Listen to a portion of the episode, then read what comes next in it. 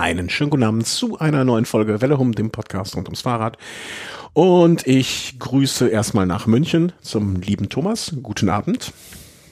Ja, hallo, willkommen im Jahr 2023. Genau, äh, allen Hörerinnen und Hörern alles Gute fürs kommende Jahr. Bleibt alle gesund, ähm, genießt die Zeit auf dem Rad, hinter, äh, abseits des Rades mit euren Familien, Freunden und alles. Ähm, lernt, nee, lernt zu schätzen, nee, lernt man zu schätzen, ich weiß gar nicht. Ich habe hab heute einen schönen Sprichwortversprecher gehört und zwar sagt jemand. Zu schätzen äh, wissen. Genau, äh, wie gut es uns geht und wenn es euch nicht gut geht, dann hoffe ich, dass es euch besser geht. Ich habe heute den Sprichwortversprecher gehört, da rennt ihr bei uns offene Ohren ein. Ja, okay, vielleicht haben die Ohren auch Türen. Ja, genau. Äh, das fand ich sehr schön. Ja, ähm, wir steigen jetzt so langsam wieder ein. Es kamen sogar schon Anfragen bei mir. Hey, was los? Äh, geht's wieder weiter? Und ja, äh, es geht weiter. Natürlich geht's weiter. Es geht immer weiter. Frage ist nur, womit? Ähm, bedanke mich an dieser Stelle auch direkt mal für Hörerinnen oder Hörer, der fünf Stunden auf Phonic gespendet hat. Hooray! Im Prinzip äh, geht quasi die Folge heute mindestens auf dich wenn wir fünf Stunden sprechen würden. Ich, ich gehe mal davon aus, dass es auch noch was für den nächsten Snack äh, übrig bleibt. Wenn ihr äh, wissen wollt, was das ist, ähm, man kann uns einfach, wir brauchen das für die Audio-Nachbearbeitung und da hat uns jemand freundlicherweise fünf Stunden geschenkt. Das kostet ist nicht viel, ähm, aber wie gesagt, die nächsten fünf Stunden Audio gehen auf dich, auf sie oder ihn. Ähm, man weiß doch gar nicht, wer es ist. Also wenn du es warst, dann schreib doch mal einen Kommentar hier drunter, dann wissen wir, äh, wem wir gratulieren können. So, ähm, habe ich noch irgendwelche Hausmeisterei-Sachen anzusagen? Fällt dir noch was Organisatorisches ein? Hm. Äh, nee, ist die erste Folge 2023. Ja. Kommen wir langsam rein. Äh, erste Folge Velo Snack ist auch schon terminiert. Also wer jetzt sagt, äh, schön und gut, aber diesen äh, Promi-Quatsch, äh, nicht Promi-Quatsch, äh, Profi-Quatsch brauche ich nicht. Äh, auch da macht euch äh, keine Sorgen, da geht's auch direkt bald weiter. Da haben sich die, die, die drei, äh, drei von der Tankstelle heute auf einen Termin einigen können. Juti, wir haben ja, doch, wir haben schon ein paar interessante Sachen. Ähm, vor allen Dingen eine meiner Lieblingsrubriken, so das ganze Jahr bezogen. Ähm, was denken wir über die neuen Trikots? Heute müssen wir sehr viel denken, äh, sehe ich in unserer Einkaufsliste. Ähm, ja, wir haben sogar schon äh, ein Straßenrennen beziehungsweise zwei. Ja, und eine, eine, eine Meisterschaft sogar, ja dann, ne? Also. Ja, richtig. Ich, wobei ich bei dieser Meisterschaft, ach, sagen wir jetzt einfach mal, ähm, für den Anfang sagen wir immer, uns geht's gut, oder? Wir haben äh, gut ins neue Jahr gekommen. Ich weiß nicht, wie es bei dir war, aber äh, ich war zu Anfang des Jahres tatsächlich krank. Äh, von zwischen äh, von den Weihnachtsfeiertagen irgendwie, aber das hat sich jetzt so wieder, sag ich mal, zu 97 Prozent gegeben. Ja. Dann hoffe ich, dass du die letzten drei Prozent auch noch rausholst. Mir geht's äh, alles bombig. Ähm, äh, irgendwie mit dem neuen Jahr hat sich ein neuer Job dann aufgetan. Darüber spreche ich wahrscheinlich im etwas persönlicheren Snack ein bisschen mehr. Ähm, kann auch über eine wunderbare, äh, muss man auch mal sagen, so, so, äh, kennst du das, wenn man so, wie soll man sagen, Service-Erfahrung, mit einer Firma zu tun hat und der Service ist so, äh, die Amerikaner sagen so schön outstanding. Also da ist mir auch diese Tage was äh, extrem Positives oder Erfreuliches passiert und nö, alles gut. Also entspannt wie selten zuvor. Äh, ja, ja, alles gut. Klingt gut. Ja, ja, ja, ja, ja, ja. Gucken wir auf den Radsport. Da fangen wir an. Ähm, die, eine der ersten größeren Rundfahrten ist die in Australien. Und äh, in Australien wurde auch um den Meistertitel, irgendwie stimmt irgendwas mit meiner Maus nicht. Also wenn du wüsstest, was hier passiert. Ah, ich muss die Maus. Ähm, wurde auch der australische Meistertitel schon vergeben. Finde ich immer ein bisschen so äh, kurios das Falsche, aber so naja, man, Surreal, ich, ich komme nicht ganz klar drauf, dass jetzt die australischen Meisterschaften sind. Ich glaube derzeit auch, mit, wenn wir uns mit dem Thema wenig äh, beschäftigen, ist auch die deutsche Crossmeisterschaft. Die passt so eher für mich in die Jahreszeit. Ja, die ist sogar am nächsten, also wir sind ja jetzt hier am Dienstag, 10. Januar, Stand der Aufnahme ist am äh, nächsten Wochenende in München. Genau, ist sie im Olympiapark? Ja. Wirst du dort vorbeischauen? Äh, das steht noch nicht hundertprozentig fest, aber ich habe es mir vorgenommen zumindest. Ja. Also ich habe Bilder gesehen vom letzten äh, Wochenende in irgendwo in Belgien. Wenn ihr das in München hinkriegt, ähm, dann ich, ich kann es mir schwer vorstellen, aber äh, die Party ist ja dann doch da. Ähm, Klar, man muss da so ein bisschen die Kirche im Dorf lassen. Es ist die deutsche Meisterschaft und jetzt nicht, dass da irgendwie Pitcock, Van Art und Van der Poel antreten. Aber trotzdem, es ist äh, auf jeden Fall einen Besuch wert. Also ich glaube, die Belgier würden machen bei ihrer belgischen Meisterschaft, äh, wo auch nur ein Van Art äh, antritt, ähm, da das Gleiche draus. Also es ist ja eine Party, also diese Party-Dimension. Ähm, also ich behaupte, du könntest das eins, also du könntest manche Aufnahmen von diesem ähm, äh, Crossrennen dann direkt eins zu eins aufs Oktoberfest, wenn ich jetzt bei München schon bin, äh, übertragen. Also das, das, das Crossrennen ist das Oktoberfest der Belgier, sage ich einfach mal. Ähm, ja, wenn du da hingehst, äh, viel Spaß, äh, guck's dir an. Ich, äh, ja, ist leider zu weit weg und äh, München, äh, bin ich zwar manchmal oder öfter als in vielen anderen großen Städten, aber am kommenden Wochenende leider nicht. Ähm, wie haben wir den Weg zu gefunden von den australischen Meisterschaften zum München Oktoberfest und wie finden wir ihn wieder zurück? Von Australien, ja, wo die Saison dann jetzt auch beginnt. Also wir sind jetzt am 10. Januar, am 17. Januar beginnt schon die Tour Down Under, das, das erste World Tour Rennen des Jahres, mhm. was jetzt 2023 muss man sagen, endlich mal wieder stattfindet, nachdem Australien dann doch während der Corona-Pandemie, muss man schon sagen, recht strenge Einreisebedingungen mhm. hatte und darunter, ja, unter anderem auch deshalb die Tour Down Under abgesagt wurde in den letzten Jahren. Mhm. Aber ja, ähm, zuvor schon im Vorfeld, jetzt am vergangenen Wochenende fanden dann äh, in Banignon oder Banignon, ich weiß nicht, wie man das ausspricht, aus einem Rundkurs äh, die australischen nationalen Meisterschaften statt. Ähm, zum einen das Straßenrennen und jetzt dann heute Morgen auch das Zeitfahren. Ähm, das Männerrennen habe ich äh, verfolgt, beziehungsweise so das Finale fand ich sehr spannend. Das ging da über so einen Hügel. Also es war schon ein richtiger Berg, kann man schon fast so sagen. Aber für Pancheure noch gut. Und ähm, am Ende hat der Luke Plapp seinen Titel verteidigt von Ineos Grenadiers. Hm? War, ja, also clever gemacht, muss man sagen. Äh, an dieser letzten, diesem letzten Berg hat der Michael Matthews versucht, obwohl er der schnellste Sprinter ist, äh, nochmal diese Spitzengruppe zu dezimieren. Ist da aber nicht entscheidend weggekommen und dann, ja, Luke Plapp eine taktische Situation ausgenutzt und ist da so anderthalb, zwei Kilometer vom Ziel die entscheidende Attacke gefahren und mit seinen super Zeitfahrqualitäten auch, war nicht mehr einzuholen. Muss ja schon sagen, also ist jetzt auch erst 22, aber ähm, ja, dann schon das zweite Mal australischer mhm. Meister. Hut ab. Ja, äh, also wird ja auch noch äh, jetzt schon im dritten Jahr für Ineos. Also die, die sind ja nicht bekannt dafür, sich irgendwelche äh, ja, schlicht, also die sind ja schon sehr bemüht darum, um junge Talente, gute Talente sich langfristig zu sichern und äh, früh einzukaufen.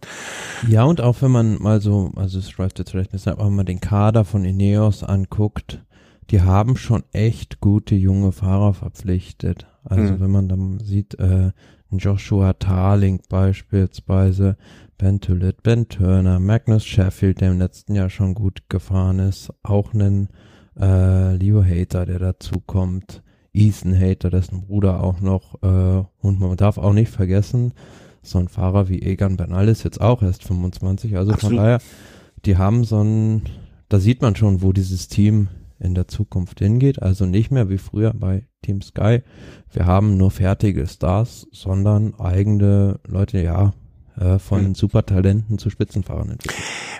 Ich finde immer, wenn man solche, sich solche Teams anguckt, ähm, dann mache ich es immer gerne, dass ich den einfach den, das wird wahrscheinlich überhaupt keinen Sinn machen, aber für mich ist immer so ein Indikator. Ich nehme mir einfach mal wie die Mitte, ne? Also der wie das ist natürlich nicht der Durchschnitt, aber die haben 30 Fahrer und die Mitte ist genau Egan Bernal mit 25 und Philipp Uganda mit 26. Also da ist irgendwie so so der, der Cut und die haben äh, wirklich dann einen, im Vergleich auch zu anderen Teams unfassbar jungen Kader und ähm, das gibt ihnen natürlich auch die Möglichkeit bei einem 30-Mann-Kader äh, die jungen Fahrer jetzt nicht direkt äh, in, ins Feuer schicken zu müssen, sondern sie gut verteilt die Rennen fahren zu lassen, ähm, nicht so viel Renntage zu haben.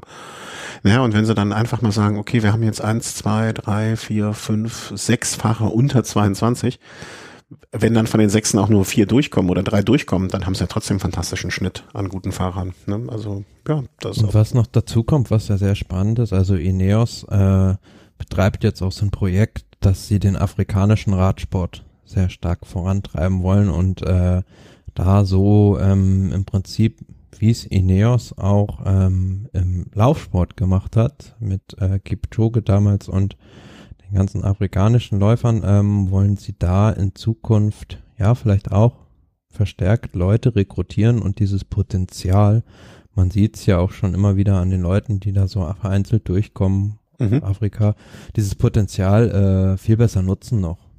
Ja, also ähm, ich sag mal so, Team Sky hatte ich ja schon damals sehr große Sympathien für. Ähm, Ineos, äh, mittlerweile habe ich ein bisschen mich verschoben, aber Ineos ist immer noch ein Team, wo ich sage, ach, den gönne ich es durchaus. Ähm, die Herangehensweise ist so eine löbliche. Aber was ist denn, äh, um nochmal zu dem Rennen zurückzukommen, ne? Also was dann am Ende Luke, wie spricht man den richtig aus? Plapp? Plapp. Plapp. Plapp. Von Simon Clark, Michael Matthews, Drew Murray, Murray wahrscheinlich. Mhm. Ähm, es sind ja dann von, ich würde mal schätzen, 100 Fahrern gestarteten, doch nur in Anführungszeichen so 24 angekommen. Ähm, und davon ziehen wir jetzt nochmal die drei, die sich wirklich weit hinter dem, also war der Kurs so schwer? War es so ein Ausscheidungsrennen über diese Runden oder? Ähm, ja, ich meine, der Kurs hatte doch so äh, um die 3000 Höhenmeter.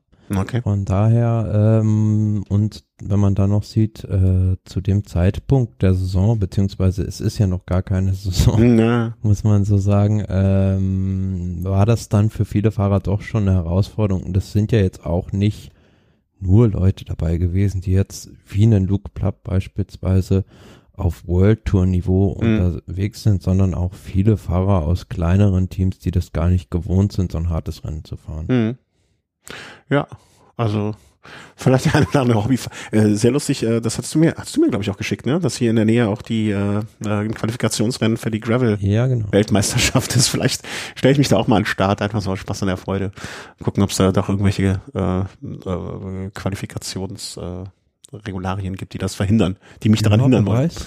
Vielleicht äh, schaffst du es zur Gravel-Weltmeisterschaft. Ach, ich weiß gar nicht, ob ich dahin will, wenn ich ehrlich sein darf. Ich weiß es nicht ähm, die Strecke sagt mir nicht zu. Also das ist überhaupt nicht meine Strecke. Ne? Das äh, würde ich, kann ich nur verlieren. Mm, ja, das zu den australischen Meisterschaften und damit dem ersten Rennen, was wir dieses Jahr besprochen haben. Ähm, würde ich so einfach sagen, machen wir in der Agenda so wie äh, vorgeschlagen weiter und mhm. sprechen, äh, nachdem wir schon über die über den den Giro und die Tour besprochen haben, sind wir eine der ersten Podcasts wahrscheinlich, die über die Vuelta sprechen können. Denn die wurde heute Abend vorgestellt. Und ähm, brandfrisch kommen die Meldungen hier noch reingetickert. Ich lese gerade den Newsticker. Achtung, Achtung, Achtung. Äh, mhm. Die endet diesmal äh, auch in äh, Madrid, wenn ich das richtig interpretiere. Ja, was ja tendenziell nichts Neues ist. Ja, Psst, vielleicht hätte das andere. so viel ähm, können wir schon mal spoilern. Ja, genau. Und äh, während wir, wie, wie heißt denn, das weiß ich jetzt ehrlich gesagt nicht. Also ich hätte, ich wollte jetzt den Bogen spannen. Man startet bei den Katalanen in Barcelona mit einem Mannschaftszeitfahren, immer sehr, sehr schön, immer gern gesehen. Und endet dann, aber wie heißt denn das, äh, die Region sozusagen um Madrid? Weißt du das? Madrid? Madrid? Die, man, okay, man endet in der, man startet Zentralspanien oder äh, Kastilien ist das doch. Ist das Kastilien? Ich, pff, du weißt doch, meine Geografiekenntnisse sind wirklich für einen Eimer. Ähm, okay, wir starten in Katalonien, in Barcelona mit einem Mannschaftszeitfahren und äh, ja, enden dann in Madrid, wie schon bereits angekündigt. Äh, ist es ein Einzelzeitfahren? Also es geht los in Barcelona mit einem 14,6 Kilometer langen Mannschaftszeitfahren. Also auch so, okay, was, was die Spanien-Rundfahrt öfter gemacht hat in mhm. den letzten Jahren. Äh, Mannschaftszeitfahren zum Auftakt nicht zu lang, aber man hat in den vergangenen Jahren doch gesehen, dass es da schon ordentliche Abstände geben kann. Und zusätzlich gibt es noch ein Einzelzeitfahren über 25 Kilometer. Ist also ja, jetzt tendenziell würde ich sagen, keine gute Nachricht äh, für Rundfahrer, die auf hm. äh, ihr Zeitfahren so bauen. Also da ist doch äh, der Giro d'Italia und auch die Tour de France sogar haben, äh, meine ich, nee, die Tour de France hat 22 Zeitfahrkilometer im Einzelzeitfahren, die Vuelta 25 dann und der Giro 70,6. Also mhm. das ist dann doch schon, äh, ja, ziemlich, ziemlich dürftig für die Hallo, bist du noch da? Ja. Ah, okay. Äh, ziemlich dürftig äh, für die Zeitfahrer. Ja, aber ich finde, ne, also nachdem Christian Knees damals ja äh, es etabliert hat, dass ein Mannschaftszeitfahren in Malaga am Strand entlang dazugehört, äh, finde ich das, äh, ich, ich, mag es irgendwie. Und äh, da, da tut ja, sich jetzt, in, am ersten Tag kann man da noch nicht viel kaputt machen, behaupte ich jetzt einfach. Nee, und mit so einem Start in Barcelona kannst du ja nicht viel falsch machen, weil ja. da wirst du automatisch viele Leute an der Strecke haben und äh, auch viel äh, kulturtechnisch zu erzählen haben. Ja, und Barcelona ist ja auch eine, eine, eine wahnsinnig ähm, fahrradaffine Stadt und fahrradverrückte Stadt, ne? Diese großen super, ich weiß nicht mehr den genauen Begriff, so Superviertel, also ne, wo so ganze Viertel gesperrt sind für den Autoverkehr und äh, das Fahrrad ja somit das Hauptverkehrsmittel ist ähm, und äh, immer wieder gerne. Also ist eine Stadt, die ich immer wieder, wieder, wieder gerne besuche. Ähm, so, sollen wir so ein bisschen durch die Etappen durchskippen oder äh, mhm. also äh, kann ja auch sein, dass das kann ja auch sein, dass das irgendwann mal nochmal brauchst. Ne? äh, zweite Etappe geht's dann quasi im äh, Bar Barcelonas-nesken äh, Umland weiter. Äh, Mataro mhm. nach Barcelona, also äh, gibt es mit einem Zweitkategorieberg schon einen Anstieg, aber ich glaube, dass da jetzt noch nicht sich so viel tun wird, äh, wird wahrscheinlich noch so ein bisschen Schaulaufen sein, behaupte ich einfach mal. Dritte Etappe ist dann schon eine richtig, richtig heftige Etappe, also eine ziemlich schwere Bergankunft äh, von Surya nach äh, Arizal, Andorra. Also bietet sich ja an, von Barcelona aus da nach Andorra zu fahren. Ist jetzt nicht so weit, aber ja, zum Schluss muss man schon sagen, ist das äh, ein, ja, zweimal erste Kategorie und ja, auf der dritten Etappe schon eine recht heftige Bergankunft. Hm. Und vor allen Dingen, es geht ja auch ab Kilometer, sagen wir mal so, 50 ungefähr schon auch ähm, so nochmal circa 50 Kilometer immer so leicht bergauf. Also nichts, das einem wehtut. Also nicht, dass das jetzt irgendeinen von den Fahrern vor Probleme bringen, stoßen würde. Aber zumindestens, ne, also nicht mal so, dass man ein, zwei Kilometer entspannt runterrollen kann, sondern immer so ein, zwei, drei Prozent wahrscheinlich, oder ja, wahrscheinlich ein, zwei Prozent. Ähm, das, das zermürbt ja auch. Dann geht's wieder zurück. Ähm, Tarragona, äh, auch eine mhm. Stadt am, am Meer, am Mittelmeer. Ähm, also man fährt quasi einmal von Barcelona Richtung Westen nach Andorra hoch und dann wieder runter. Ähm, deswegen auch an diese Etappe vorwiegend bergab. Ich denke mal, äh, ein, zwei, drei. Die Etappe dann, ja. Hm? Die vierte Etappe, genau. Ähm, zwei Drittkategorie Berge und ich habe jetzt ehrlich gesagt, hast du irgendwo schon so eine Übersicht über, also so eine Karte gesehen? Ja, wenn du auf dem Link bist, wo ich, den ich in die ja, äh, ja, Shownotes ja. gestellt habe, unten gibt's einen Reiter Map. Und da siehst du die Übersichtskarte über Spanien, wo die, wenn du auf Route klickst und dann gibt es unten einen Reiter Map. Ah, gut versteckt.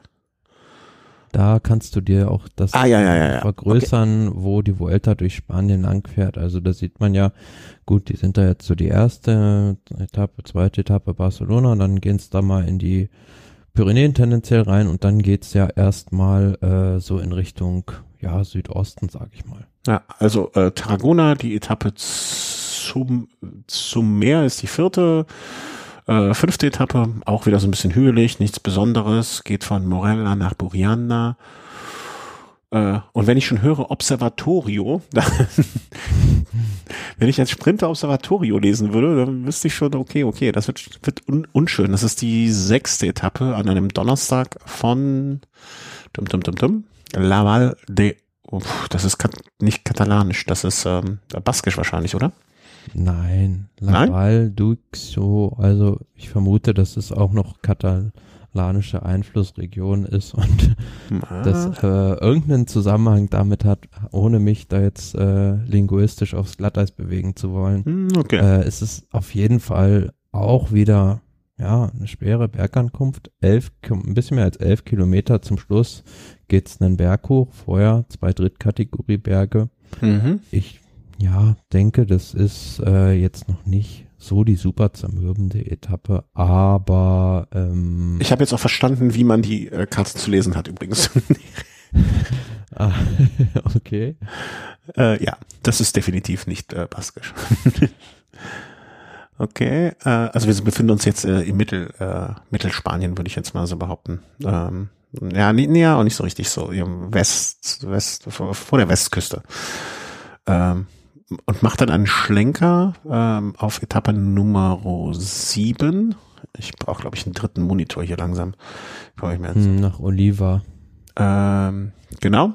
Dann geht's dann auch wieder ans Meer. Plus, also ja, wie du schon sagst, am Meer entlang, also fast nur flach, dann sagen wir mal die letzten 90 Kilometer ja. könnte man auch eine Schnur spannen und sie würde nirgendwo oben anecken. Ja. Äh, also es ist wirklich ziemlich auf Meereshöhe, aber kann natürlich sein, dass es da ähm, einen Massensprint gibt, aber auch vielleicht so der Wind eine Rolle spielen könnte. Mhm. Dann geht es äh, von Denia, äh, quasi, der, ich gehe mal davon aus, dass der Nachbarort fast ist. So mhm. ein bisschen äh, ins Landesinnere rein, also man fährt da nicht wie sonst auch gerne mal so direkt an der Küste weiter. Und das ist so eine Etappe, pff, die wird wehtun, aber äh, keinem so wehtun, dass es schlimm ist, behaupte ich jetzt einfach mal. Ne? So ein ziemliches Auf und Ab, aber jetzt kein wirkliches Hochgebirge oder richtig hoch, ein Erstkategorieberg. Ähm. Ich muss sagen, ich freue mich sehr auf die Etappe, weil die beinhaltet vieles, also so ja Mittelgebirgsberge, aber dieser letzte Berg ist ein Erstkategorieberg, danach geht's noch eine Abfahrt runter. Xoret de Cati, und wenn du den mal im Profil anguckst, dann ist der nur so circa vier Kilometer lang, aber ähm, hat auch über 400 Höhenmeter. Mm, okay. Also sehr steil. Das wird äh, mit Sicherheit was für explosive Fahrer im Finale. Mhm, mhm. Aber da sind wir auch schon, das muss man auch mal sagen, so am achten Tag, ne? Also bis dahin sind mhm. das alles so Etappen, wo ich sagen würde, okay, jetzt auf dem Papier hatten wir diese eine Etappe zum Observat, also sind das jetzt noch keine Knaller-Etappen, ähm, wo, wo man, wo man so aufschreit und sagt, darauf habe ich mein Leben lang gewartet, die Etappe zu sehen. Ähm, nee, das sind alles so Etappen, die sich vielleicht in der Summe am Ende der Vuelta äh, so kulminieren in ja. der Erschöpfung und die vor allem äh, den Sprintern schlechte Laune machen. Ja, das stimmt. Äh, neunte Etappe ist dann auch wieder so eine Etappe, ja, ne, Zweitkategorieberg am Ende, ganz am Anfang komischer Erstkategorieberg. Äh, du kennst die Gegend wahrscheinlich besser als, nein, nicht wahrscheinlich, du kennst die Gegend da unten besser als ich. Also man fährt wieder vom, äh, quasi vom Meer aus ins Landesinnere aber nicht so richtig hm. in die Sierra Nevada rein, ne? Also, also als wenn man sie so streifen würde dahin, und sie am Horizont sehen möchte, aber nicht reinfährt ja, irgendwie auch so ein bisschen schade, weil in diesem Jahr können wir uns ja alle noch so ganz gut, kann ich mich an die, ist mir diese äh, Etappe nach äh, Hoya de la Mora, also in über 2500 Metern Höhe, in, gut in Erinnerung mhm. geblieben und äh, ich fand die sehr gelungen. Ja. Also da hätte man gerne zurückkehren können im 2023, aber vielleicht hat das jetzt auch nicht irgendwie reingepasst, weiß ich nicht. Ich finde überhaupt, wenn man, äh, wenn man sich so die Karte anguckt, sind es sehr viele Transfers. Also so die Geschichte, ich fahre die Grand Tour selber auf eigene Faust mit allen Transfers beinhaltet, würde da in Spanien wirklich extrem schwer werden, ähm, mhm. weil man doch viel hin und her fährt.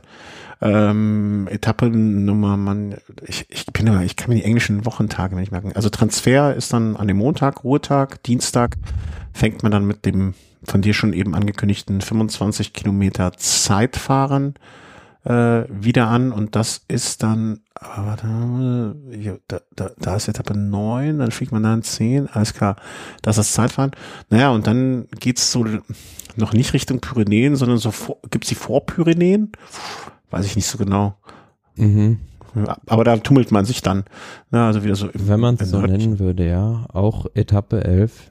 So im Prinzip eine Duplizität äh, von der Etappe, von den zwei Etappen, die wir vorhin hatten. Also zum Schluss ein einzelner Berg, den es da hochgeht, wenn es auch auf fast 1800 Metern Höhe zum Schluss ist. Also man fährt die ganze Zeit auf so einem Hochplateau von fast 1000 Metern. Mhm. Dann nochmal macht man so einen Satz auf den letzten fast 20 Kilometern um 800 Höhenmeter.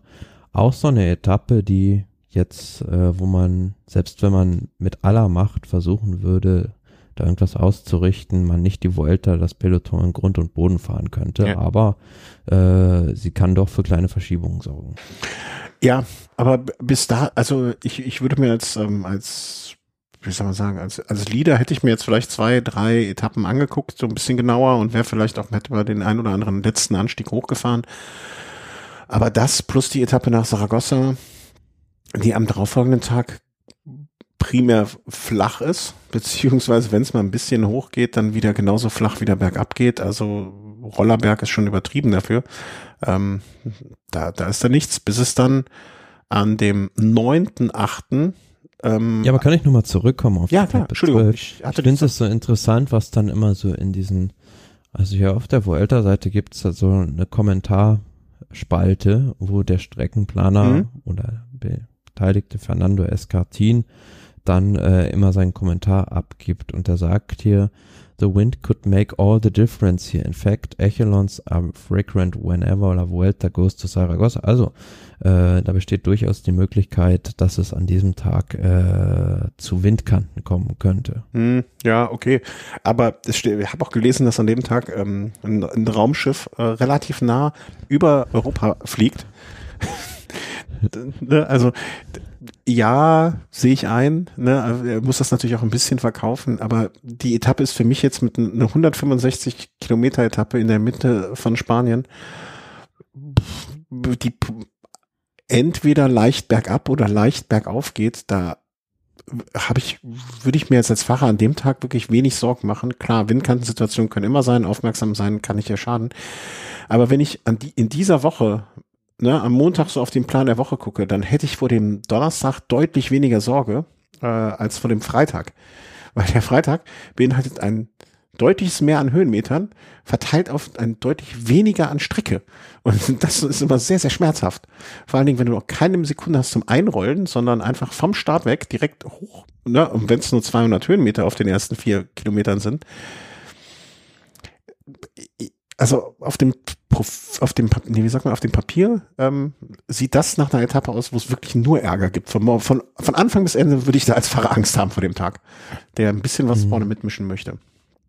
Ja, also ich würde sagen, also es ist Etappe 13, 134,7 Kilometer von Huesca, Formigal, Huesca La Magia zum Col du Tourmalet. Also man fährt da nach Frankreich rüber. Es ist äh, eines der beiden Highlights mhm. dieser Vuelta. Zu dem zweiten kommen wir später noch. Äh, das ist auch eine Bergetappe. Aber wie du schon sagst, da gibt's im Prinzip ja keinen flachen Meter und ähm, die Etappe wird vorentscheidend sein für die Gesamtwertung. Man kommt da am Col du Tourmalet auf dem Gipfel in über 2000 Metern Höhe an wird an der Seite von Lys Saint-Sauveur aus befahren, aber vorher schon Col du Bisque und äh, Col des Bandeles, äh, schon zwei, ein Berg sogar der, der Kategorie S-Spezial, wie das bei der Vuelta heißt, also was die Or-Kategorie bei der Tour de France ist, diese Ehrenkategorie. Mhm. Bei der Vuelta ist da ähm, das Pendant Kategorie Spezial ist der Col du Bisque und dann noch erste Kategorie Col des Bandeles und wie du schon sagst, ja, so ein Bergaufstart ganz, ganz unangenehm, wenn es da auch nur vier Kilometer sind und danach vor allem diese Abfahrt bereitet mir so ein bisschen Sorgen. Ja. Das, äh, weiß ich nicht, wie du das siehst, aber dass sich da einer am Anfang schon zu weit aus dem Fenster wagt. Äh, absolut. Also ich bin ja immer, äh, ne, also ich, ich bin da so hin und her gerissen. Ne? Also einerseits die, die Möglichkeiten, die sich dadurch ergeben ähm, sind natürlich auch immer fantastisch. Ne? Also was weiß ich, mir fällt jetzt spontan natürlich, ohne irgendwelche Start, Starter zu kennen und so weiter. Aber da gibt es so ein, zwei, drei Fahrer damals, ne, ihn, ihn kann ich jetzt erwähnen, weil er wird definitiv ähm, nicht an diesem Tag dort mitstehen. Äh, so Nibali wäre jetzt ein Kandidat gewesen, der mit zwei Minuten Rückstand an dem Tag gesagt hätte, so, heute Messer zwischen die Zähne, los geht's. Ähm, so ein Sagan wäre auch jetzt jemand, wo ich sagen, na nee, okay, das ist, das ist zu schwer für ihn, aber ähm, es ist prädestiniert für jemanden, der an dem Tag vielleicht auch die Bergwertung äh, den Sack zumachen möchte. Ne? Der sagt sich, okay, ich nehme jetzt hier die ersten zwei Anstiege, die ersten drei Anstiege mit, hol mir da die Punkte und das sind da wahrscheinlich einige Ähm, ne, so, solche Sachen. Für, für Oder wenn man es mal, wenn man es mal andersrum überlegt, vielleicht auch nach dem Start für einen Sprinter eine gute Gelegenheit, weil die ja sehr gut abfahren können, tendenziell ja. sich mit einer Spitzengruppe abzusetzen und sozusagen, gut, ich hole dann schon mal zwei, drei Minuten äh, raus vor dem Feld bis zum äh, Beginn des Anstiegs zum Col d'Aubisque und habe somit keine Probleme mit dem Zeitlimit vielleicht. Ja, ja. Absolut. Also ganz, ganz viele Möglichkeiten, also ist es, es, es geben, ergeben sich Möglichkeiten, aber ich als Fahrer einfach, wenn ich jetzt nicht gerade, äh, keine Ahnung, 1,68, wie hieß nochmal der, der, dieser kleine Fahrer, also der, der äh, weiß ich nicht mehr, wenn ich nicht 58 Kilo und 1,65 groß wäre, hätte ich an dem Tag wahrscheinlich große, große, und große Sorge. Gita. Ja. Äh, und man muss ja sagen, der nächste Tag ist ja jetzt auch nicht so, dass, dass man an dem Tag äh, sich mit einem Bierchen an den Pool legt, ähm, sondern der Samstag wird dann zwar nicht ganz so schwer, aber zumindestens äh, mit zwei ja doch ernstzunehmenden Bergen und einer Bergankunft dann auch wieder nicht zum lädt nicht zum Ausruhen an. Ja, da gibt es sogar zweimal Kategorie Especial.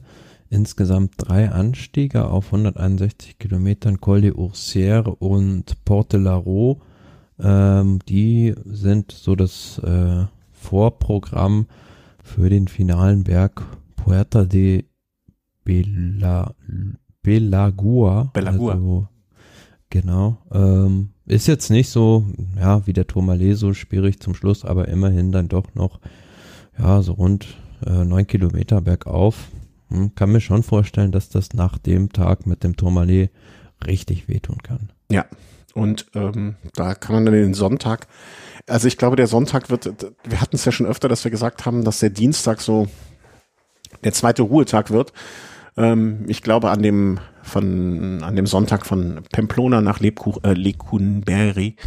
Ähm, das, äh, das wird dann schon etwas ruhiger ähm, angegangen. Ich glaube, da, da werden. Ja, das ist ein Rundkurs zum Schluss. Ja? Also ah, okay. äh, die ja. fahren da bei 125 nach 125 Kilometern das erste Mal durch Lecumberry durch und äh, beziehungsweise nimm dann nochmal diesen Drittkategorieberg, mhm. den Puerto de ah, ja. Surarate nochmal in Angriff und dann über eine Abfahrt ins Ziel. Ja, aber wie du schon sagst, ich denke nicht, dass das vergleichbar ist mit den Tagen davor. Weißt du, was an dem Tag passieren wird? Es wird irgendein spanischer Fahrer, äh, der Verwandtschaft in Lecumberri hat, äh, den Tag nutzen und sich schon die ganze Zeit darauf freuen, wird die anderen Tage davor äh, komplett hinten im Gruppetto verbringen, um an dem Tag den Tag seines Lebens zu haben. Das, äh, da werde ich jetzt schon drauf und gesehen. Und ich gönne es ihm vom Herzen. Ähm, komischer Tag danach, also nach dem Ruhetag natürlich, der Dienstag, ähm, also eine sehr, sehr, sehr flache Etappe. Ähm, war immer so ein bisschen auf und runter, so wie, also ich will jetzt noch nicht mal vom Klassikerprofil sprechen, weil dafür ist es zu flach. Und dann am Ende mhm am Ende fährt man nochmal so einen Zweitkategorie Berg hoch, also der in, zumindest auf dem Papier sehr, sehr steil ist und das Ganze auch nur auf 120 Kilometer verteilt. Weiß nicht, was der Planer sich da gedacht hat. Ich hoffe, er hat sich da was gedacht, aber als Einstieg in die letzte Woche. Ja, aber erinnert mich so an die äh, Ankünfte, wie wir so vor so sechs, sieben Jahren bei der Vuelta immer hatten, dass zum Schluss so eine ja, recht steile Wand befahren wird, weil das mhm. sieht auf dem Papier schon so aus, also ohne jetzt genau diesen Anstieg zum Schluss zu kennen, äh, nach La Herida, Hermida, äh, sind das doch dann fünf Kilometer, wo man bei 100 Meter, 105 Meter losfährt und dann auf, ja, ja 500 Meter ein bisschen, ja, also recht steil schon zum Schluss. Da muss man am Ruhetag gut essen, auf jeden Fall. Ja, das sollte man eh jeden Tag gut essen. Die Zeit ist zu schade für schlechtes Essen. Nur kein Steak. ja, nur kein, ja, das ist Schwein schwierig. Ja, ähm, ich glaube, dann kommt wahrscheinlich äh, schon die entscheidende Phase. Also wenn es bis dahin noch nicht entschieden ist, dann sind der, der Mittwoch und der Donnerstag aus meiner Sicht die Tage, äh, um, wo, wo, wo man äh, ja, wo es ja, um, um die Wurst geht. Das von mir angekündigte zweite Highlight, für mich zumindest das zweite Highlight dieser Vuelta, die Etappe Nummer 17 zum Alto del Langliru, 122,6 Kilometer zwar nur, aber dafür zweimal erste Kategorie Alto de la Coladiela und Alto de Cordal, bevor der Angliru auf dem Programm steht. Und äh, ja, dazu muss man, glaube ich, nicht viel sagen. Radfans nope. ist das allen ein Begriff und wer da schon mal selbst gefahren ist, weiß, wie steil das ist. Ja, da wird an dem Tag auch mal die Kompaktkurbel ausgepackt, gehe ich von aus, und gekettet, genauso wie am Tourmalet-Tag. Ähm, ja, was ich ein bisschen schade finde, ist, dass diese Etappen äh, dann immer unter der Woche äh, sind. Ich meine, die, die Spanien-Rundfahrt endet ja immer ein bisschen später, ähm, hm. so dass man vielleicht das Glück hat, noch ein bisschen was sehen zu können. Ähm, ich weiß noch nicht, was ich derzeit davon halten soll, dass quasi nach dieser Mittwochsetappe und der Donnerstagsetappe, ähm, die ja dann auch noch mal nicht nicht in irgendeiner Art und Weise ohne, ne? Vergleich, ja, die, ich wollte sagen, ich wollte es so sagen. Sie ist zwar nicht vergleichbar mit der Etappe vom ähm, Mittwoch in ihrer Schwierigkeit, aber sie ist jetzt auch nicht so, dass wenn man an dem ähm, der Mittwoch sich ein kleines Polster, also jetzt das Gesamtklassement betrachtend. Äh, wir haben den Mittwoch, äh, alle klar, alle sind im Ziel, die, die Bleistifte werden gespitzt, wir rechnen aus, wer wo ist ähm, und sehen dann, okay, der Fahrer A hat drei Minuten Vorsprung auf Fahrer B, danach ist nichts mehr los. Äh, beide Fahrer sind noch in Teams, die einigermaßen vollständig sind und noch fit sind. Da kann man sich jetzt nach dieser Etappe noch nicht hundertprozentig sicher sein, weil die Etappe zwar nicht ganz so dramatisch ist, aber zumindest Spielraum gibt für Attacken, für Alarm und alles, was dazu gehört. Ja, da geht's ordentlich rauf und runter. Also auch wenn, so mal zu sagen, was so ein bisschen irritierend ist an dieser Etappe, finde ich, dass zwischen den Bergen immer sehr viel Flachstücken noch mhm. irgendwie sind. Also äh, das bietet jetzt nicht irgendwie äh, die Möglichkeit, da richtig früh schon, wenn man keine starke Mannschaft hat, anzugreifen, sondern dann müsste man auf diesen letzten Berg warten. Aber ja, das sind auch einiges an Höhenmetern. Ich sehe da schon einen Ron Dennis ähm, im Jumbo-Trikot vor sein Lieder gespannt, äh, die, flache, die flachen, äh, auf den flachen Stücken noch äh, Zeit rausfahren oder aufholen, aufholen. Ähm, da, dafür hat man ihn eingekauft. Hier, notieren bitte. Ähm, ja, aber, aber was ich grundsätzlich irritierend finde, möchte ich noch anmerken, ist, danach kommt diese Samstagsetappe mit äh, Freitagsetappe, 177 hm. Kilometer komplett flach, also Sprint, ohne Frage. Und dann kommt nach äh, äh, Guadamarama ähm, die Etappe, die jetzt mit 208 Kilometer sehr lang ist. Ähm, ja, ist sogar die, die längste der Vuelta. Ah, okay. Ne? Ja, äh, ich habe jetzt nicht bei den anderen so drauf geachtet, aber es wundert mich nicht. Hat 4000 Höhenmeter, aber sehr verteilt. Ähm, eigentlich irgendwie so eine Etappe, die komplett aus der Zeit fällt heutzutage, aber dann andererseits auch wieder Möglichkeiten gibt. Also sehr irritierend finde ich das Ganze nur. Es ist schon ja so ein bisschen kurios. Also insgesamt hat die Etappe zehn Bergwertungen der dritten Kategorie. Ja. Aber gut, dritte Kategorie bei einer Vuelta ist jetzt nicht unbedingt immer zu vergleichen mit einer dritten Kategorie bei der Tour de France, sondern nee. das sind schon, also wenn man da mal guckt, diese dritte Kategorie Berge jeweils immer über 300 Höhenmeter. Also äh, rechnest ähm, du einfach, also du hast 4000 Höhenmeter auf der Etappe, auf 10 Berge verteilt, macht pro Berg so wahrscheinlich, ja, ja, genau, 300 Höhenmeter wahrscheinlich, 300, 320. Vielleicht, vielleicht ist es ein ganz guter Vergleich. Es erinnert so ein bisschen an Lüttich-Bastogne-Lüttich, die Etappe. Hm. Hm, ja.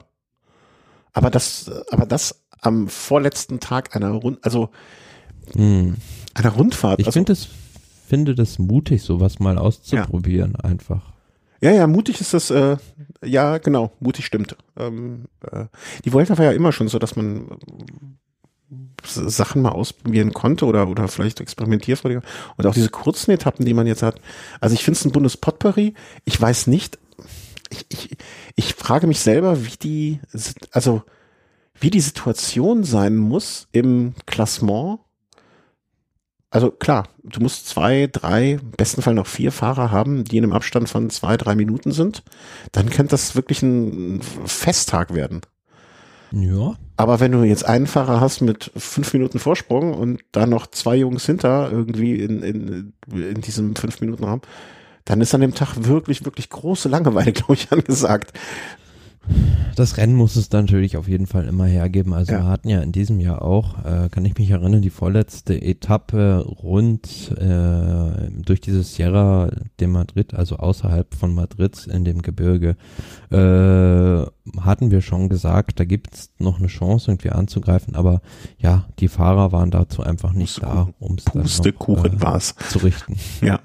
Ja, ja, natürlich. Äh, äh, ja, muss man einfach so sagen. Und ähm, was am Ende die Fahrer draus machen, ist das, was äh, der Streckenplaner kann es nur anrichten, ne? wie die Zutaten zusammengeschmissen werden und dann am Ende was das Essen rauskommt. Das entscheidet sich dann. Aber ja, du hast recht. Also auf den ersten Blick würde ich sagen, irritierend alles. Hm? Schon so noch nicht gesehen, aber je länger man drüber nachdenkt, umso, je nach Konstellation, umso spannender kann es dann werden. Ähm, bevor dann am letzten Tag dann ja wirklich nur noch 100 Kilometer gerollt wird, Tour de Honneur. Ja. Im Prinzip. Und ähm, da werden wir unser Leben lang unterschiedlicher Meinung sein, ob diese Aktion, aber das ist ja auch gut so. Ähm, so gibt's das Team Honneur und das Team Messer zwischen die Zähne.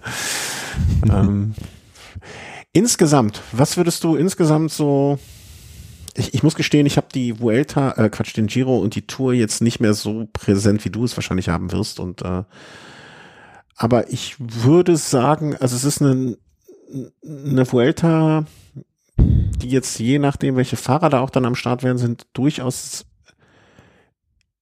äh, nee, anders mal. Ich, ich finde es problematisch. Also bei mir ist es oft so, dass ich am Anfang einer langen Rundfahrt sehr, sehr angefixt bin und heiß drauf und die ersten Minuten, Tage und ähm, äh, Berichterstattung, Nachberichterstattung und so und so weiter in mich aufsauge wie ein Schwamm und dann irgendwann ist dieser Schwamm also mhm. gefüllt mit Wasser und dann äh, kriegt man nicht mehr so viel rein und wenn nicht zwischendurch Etappen kommen, die mich auswringen, äh, weil sie so spannend sind und so, so, so viel Theater geben und so weiter, ähm, dann kommt da nicht mehr viel Neues rein und ich simmel so vor mir her in meinem Saft. Ähm, und ich habe ein bisschen die Sorge, und da muss ich mich dann selber so äh, ähm, am Anfang dran zu bleiben, weil ich befürchte, in der ersten Woche kann es durchaus sein, mal abgesehen von dieser Etappe Nummer drei, glaube ich, ähm, dass dann nach Etappe drei so ein bisschen pff, Langeweile einkehrt, bis es dann ähm, erst zu einem sp deutlich späteren Zeitpunkt äh, wieder äh, Feuer gibt. Ja, es könnte schon sein. Also vor allem wird es eine Volta, die so für die Bergfahrer gemacht ist. Und mhm. gut, ich spiele jetzt mal den Advocatus Diaboli ja. und sage, es wurde ein Kurs gebaut, der äh, einem Enric Mas oder einem Juan Ayuso oder einem Carlos Rodriguez, die da jetzt nachrücken, den Vuelta-Sieg ermöglichen sollen. Also ist jetzt auch nichts Verwerfliches, weil man das Frankreich seit Jahrhunderten so macht. Wenn man böse sein will, könnte man das denen auch unter, unterstellen. Und äh, es ist einfach eine Route, die so einem Fahrer wie Enric Mas, finde ich, auf den Leib geschneidert ist. Also ein Remco Evenepoel, der jetzt in diesem Jahr gewonnen hat. Gut, da gab es jetzt auch nicht sonderlich viele Zeitfahrkilometer, aber dem wird es da nochmal, äh, falls er seinen Titel verteidigen möchte, so einen Fahrertypen äh, bedeutend schwerer gemacht und die Bergfahrer sind da im Vorteil. Mhm. Ja, aber wie schon gesagt, also die Franzosen sind jetzt auch nicht frei davon, sowas äh, zu probieren und ähm, Henrik Mass ist jetzt auch kein Fahrer, dem ich jetzt so grundsätzlich äh, irgendwie äh, negativ gegenüber eingestellt wäre. Insofern würde ich, es freut mich ja immer, wenn der, ähm, der Veranstalter beziehungsweise das Land des Veranstalters dann auch mal wieder einen Sieger hat. Also wann war das letzt? Ne, also ich glaube, wenn man jetzt Giro und äh, Tour sich anschaut, ist es ja auch immer so, dass man sich ein bisschen freut, wenn dann ein Italiener oder Franzose gewinnt oder mal wieder gewinnen würde. Gut, der Giro läuft ein ähnliches Problem wie die Tour, dass sie jetzt ewig auf einen Sieger werden warten müssen, ja. aber äh, das ist ja generell so ein Trend. Jetzt die Spanier können es vielleicht ein bisschen abwenden mit ihrer jungen Generation. Bei den Franzosen muss man mal sehen, wie sich die Talente da entwickeln. Aber dass diese, äh, sage ich mal, in Anführungs- und Schlusszeichen, was man vor ein paar Jahren noch als traditionelle Radsportnation bezeichnet hätte. Frankreich, Italien, Spanien, nehmen wir mal auch Belgien beispielsweise. Ich wollte gerade sagen, vergesst die Belgier nicht, sonst haben wir morgen Ärger.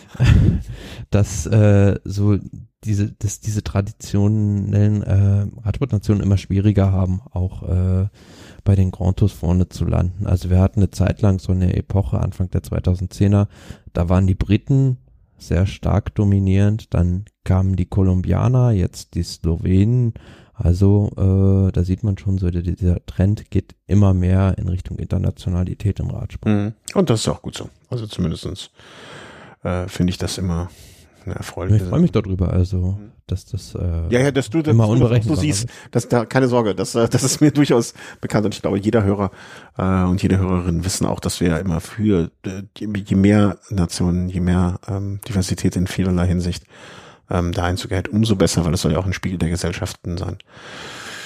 Ja, also, ähm, auf welche von den Rundfahrten freust du dich jetzt äh, nach den Profilen am meisten? Also, oder wenn du nur die Profile betrachten müsstest, dürftest, könntest, also jetzt unabhängig davon, ob es in Spanien, mhm. Italien oder Frankreich ist, welche würdest du sagen, verspricht für dich am meisten Gut, wenn ich mir nur die Profile angucke, dann sage ich natürlich wieder den Giro, aber wenn ich mir so die sportliche Perspektive angucke, bin ich schon doch so ein bisschen mehr heiß eigentlich auf die Tour de France jetzt, wenn man so mhm. da dieses Duell bisschen heraufbeschwört, sage ich mal, die Revanche von Pogacar gegen Wingegaard. Mhm. Okay.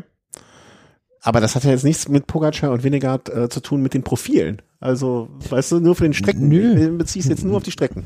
Nur rein von der Strecke. Das hat natürlich, also ich bin da ziemlich befangen, muss ich sagen, weil okay. ich da eher eine Nähe zu Italien empfinde als, äh, also ich bin da nicht so Frankreich-affin, muss ich sagen. Ja, das ist ja nicht bloß, wenn man das eine gut findet, heißt man, dass ich das andere schlecht finden muss. Ne? Also bloß, das, das finde ich ja sowieso immer grundsätzlich. Wäre wahrscheinlich so auch anders, wenn ich äh, öfter in Frankreich gewesen wäre, dann würde ich vielleicht auch eher sagen, gut, die Tour de France Strecke sagt mir jetzt auch mehr zu. Aber ich finde prinzipiell den Ansatz von der Tour de France in diesem Jahr mal ganz gut. Das ist mhm. jetzt mal eine Tour mehr oder minder äh, ohne den Norden nur für Bergfahrer, also überwiegend, sagen wir mhm. mal, schwerpunktmäßig für die Bergfahrer zu machen. Okay. Also, dann haben wir jetzt alle Rundfahrten äh, beisammen ähm, und können dann in diesem Jahr die Pläne auspacken, Urlaubspläne machen, wann es wohin geht. Ähm, ich weiß zumindest von einem Hörer ja auch aus Spanien, äh, den es dort gibt.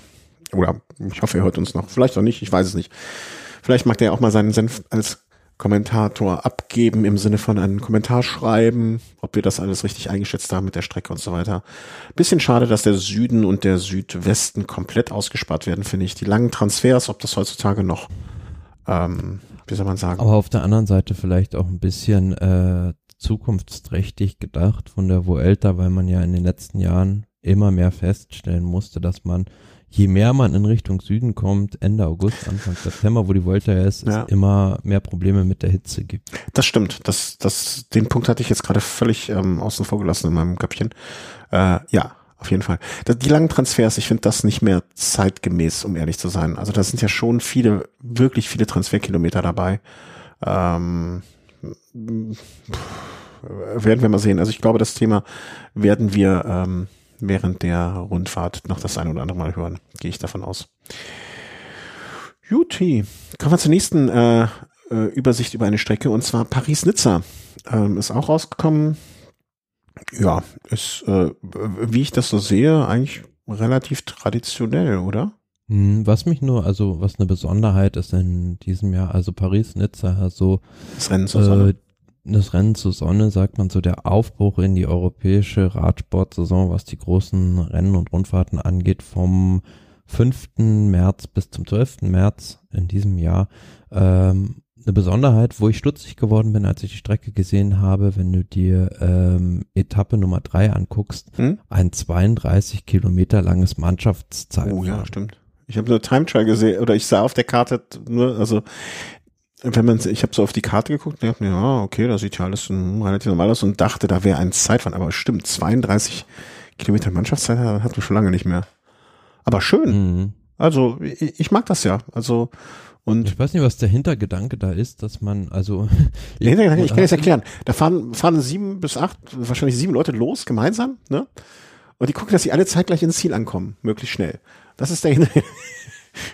Hm, ich muss aber immer so ein bisschen noch an das letzte Jahr denken bei Paris-Nizza, wo der Jumbo Visma so einen Dreifachsieg gelandet hat und ich so ein bisschen die Befürchtung habe, dass das äh, dieses Mannschaftszeitfahren, mhm. wenn man so den Kader durchguckt von denen, was die da für Asse am Start haben, dass das ähnlich eindimensional ablaufen könnte. Ah, ist, sind die Teams schon ähm, veröffentlicht? Also sind die Namen? Da steht jetzt noch nicht fest, welche okay. Fahrer jetzt zu 100 Prozent da starten, aber äh, Van Aert, Kruiswijk, Ron, Dennis und, und Roglic.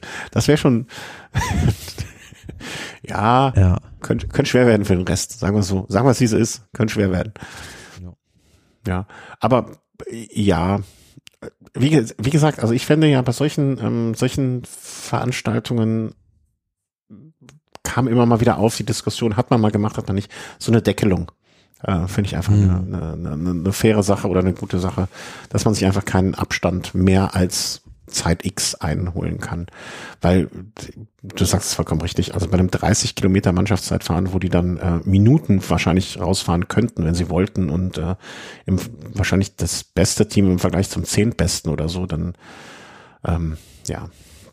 Ähnlich dem Energiepreisdeckel einen Zeitfahrzeitdeckel. Ja, genau. Wobei andererseits ist es halt auch ein Teil des Sportes, ne? Also das muss man ja auch sehen. Und äh, ein Team zu bestrafen, weil sie etwas besser können als andere oder, oder weniger, ich will nicht sagen bestrafen, aber weniger das honorieren ist ja auch irgendwo nicht richtig. Ja, auf der anderen Seite ist es natürlich auch immer eine Frage vom Geld. Also wie viel äh, ja. Geld bin ich, habe ich im, halt von meinem Sponsoren, um halt dementsprechend, weil Zeitfahren auch einfach viel mit äh, Forschung und Materialkunde zu ja. tun hat. Äh, wie viel Geld habe ich, um was ich da reinstecken kann? Und da sind halt tendenziell die sehr solventen Teams äh, im Vorteil gegenüber den kleinen Rennstellen.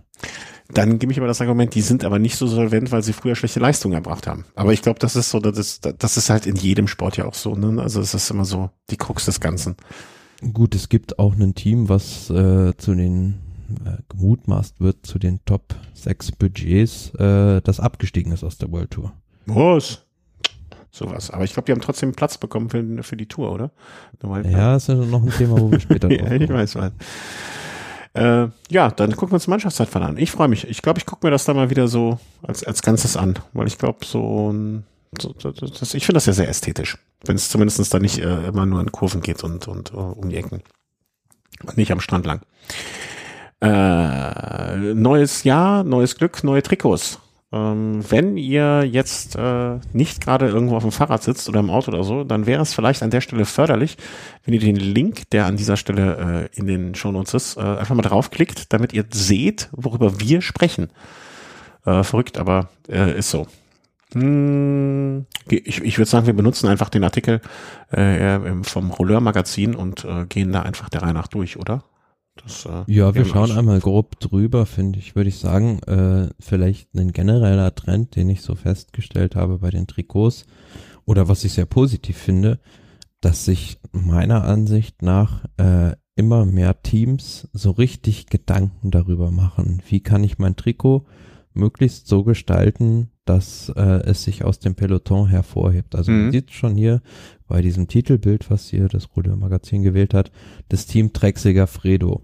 Also diese Rückenpartie, die die auf ihrem Trikot haben, das ist äh, bei den Damen so ein äh, blauer Untergrund mit so einer Art Schachbrettmuster. Bei den Herren ist es äh, ein roter Untergrund mit so einem Schachbrettmuster.